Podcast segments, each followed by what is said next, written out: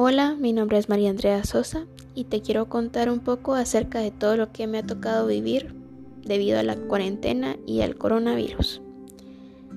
Pero primero te quiero contar que iniciando el 2017 ingresé a la Universidad del Valle de Guatemala a estudiar un profesorado en problemas de aprendizaje. Conforme fue pasando el tiempo me fui dando cuenta de que iba a ser una carrera o una profesión que no me iba a llenar, que no me iba a hacer sentir plena.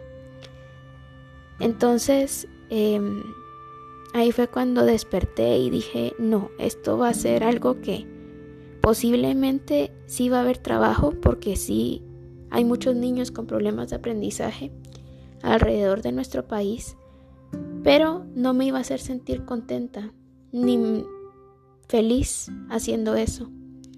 Bueno, cuando realmente dije, no, mi, mi carrera y lo que me va a hacer sentir especial y me va a abrir muchísimas más oportunidades va a ser seguir psicología clínica. Y la mejor opción sentí que era la Landívar.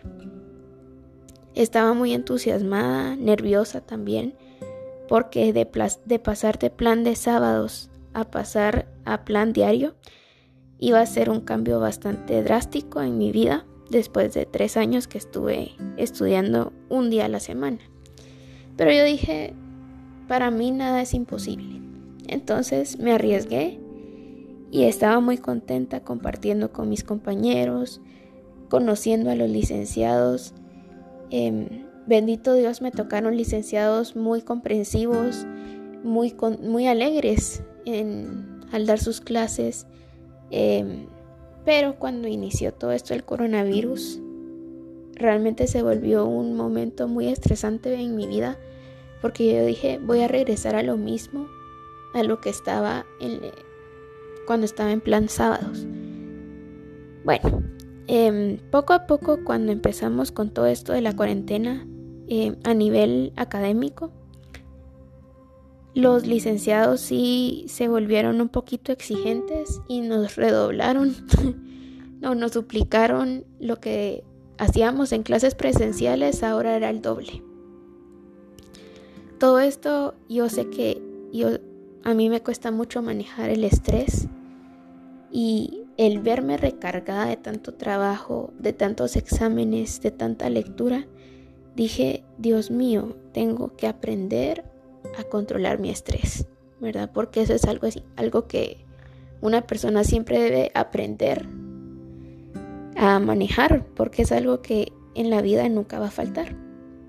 Bueno, pero em, me tocó acoplarme al ritmo que íbamos a estar llevando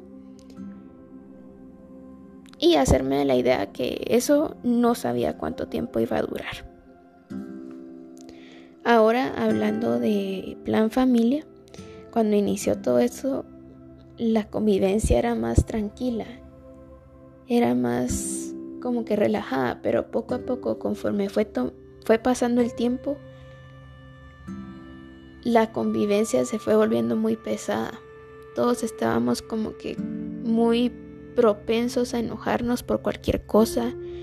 Eh, manteníamos mucho estrés por estar encerrados y ha sido difícil, ha sido bastante difícil el mantener también la calma ante una situación como la que estamos viviendo también es algo bastante complicado porque como sociedad somos demasiado exagerados. Entonces, ¿qué pasa?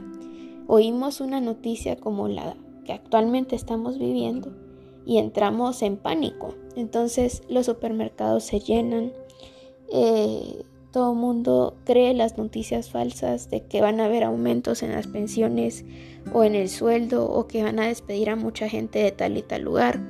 Entonces todo eso, quiera que no, es más estrés que uno tiene que cargar encima. Entonces dice uno, bueno, ¿qué hago para poder mantener la calma con la que normalmente uno vivía, ¿verdad? Y hacernos de la idea que esto no sabemos cuándo va a terminar. Em, hacernos de la idea que poco a poco vamos a tener que irnos acostumbrando al uso de la mascarilla, a las clases virtuales, que quiera que no, también es difícil manejarlas por lo mismo de que eh, cuando muchas personas están usando el internet, este falla. Entonces se nos entrecortan las llamadas o prácticamente se cortan y ya no te puedes volver a reconectar. Todo esto es bastante difícil de manejarlo cuando uno es estudiante. Em, la señal también de los celulares ha fallado bastante. Entonces, el hecho de, de venir y decirle a los licenciados el problema que uno está pasando, me imagino que ellos también lo están pasando. Pero depende de qué tan comprensivos son para venir y decir, bueno, eh, te comprendo y bueno, voy a explicar por medio de algún otro medio, ¿verdad? Ahora bien, em, pasando ya al tema de las dos lecturas relacionándolos al, a la pandemia, como, como decía anteriormente, el pánico nos hace reaccionar de manera egocéntrica, digamos, somos tan egoístas que no pensamos en todos, todos los habitantes del país. Vamos al súper y compramos compulsivamente. ¿Para qué? Para que las cosas se arruinen, ¿verdad?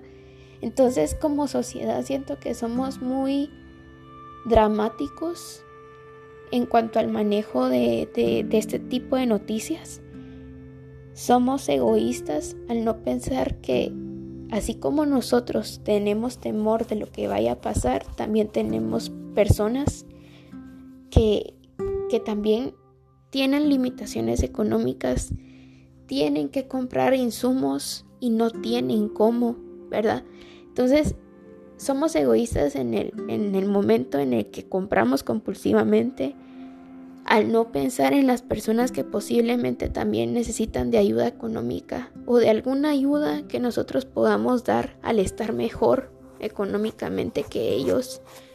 Somos egoístas al no pensar únicamente en cómo nos sentimos nosotros, sino también en cómo se sentirá el presidente en el momento en el que empezamos a criticarlo, ¿verdad? Porque para uno que no está en el papel de él, es muy fácil criticar. Pero no, no nos ponemos a pensar en el momento o los momentos de estrés que a él le ha tocado pasar al oír tanta crítica, al ver que iniciando su, su periodo de, de presidencia, le tocó hacerle frente a una situación como la que, la que estamos viviendo. Entonces, para uno es muy bonito criticar a las demás personas, pero ¿por qué no empezamos viendo nuestros defectos antes de ver los defectos de los demás? Eso es un punto. Ahora bien, pasando a otro tema que es la flexibilidad que uno tiene como persona, siento que actualmente en nuestra sociedad nadie es es flexible a las ideas que o, o las situaciones que podamos estar viviendo.